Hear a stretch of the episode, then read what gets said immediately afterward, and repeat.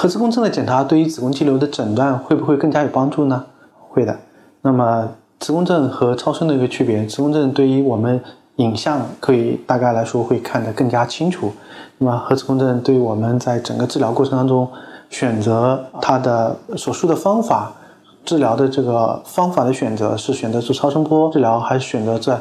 做这个手术治疗，都是是选择宫腔镜还是腹腔镜，还是选择开腹手术，也是在治疗决策当中会有帮助的。那么核磁共振对于我们判断它和子宫肌层的一个相对关系来说也是非常精确，所以通常来说，有条件的要手术的病人，我可能会有的时候会选择核磁共振的检查。啊，唯一一个不好方面呢，就是第一方面，核磁共振是一个啊相对价格比较昂贵的一个检查，但是它是无创的，对身体没有什么太大的伤害，甚至我们在孕期的时候也可以进行核磁共振的检查，是安全的。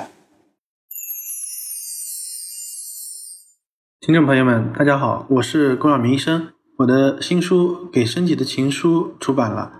这是我第一本的书。新书呢，在当当、京东、亚马逊等网上书店以及全国的新华书店均有销售，献给广大的女性朋友们。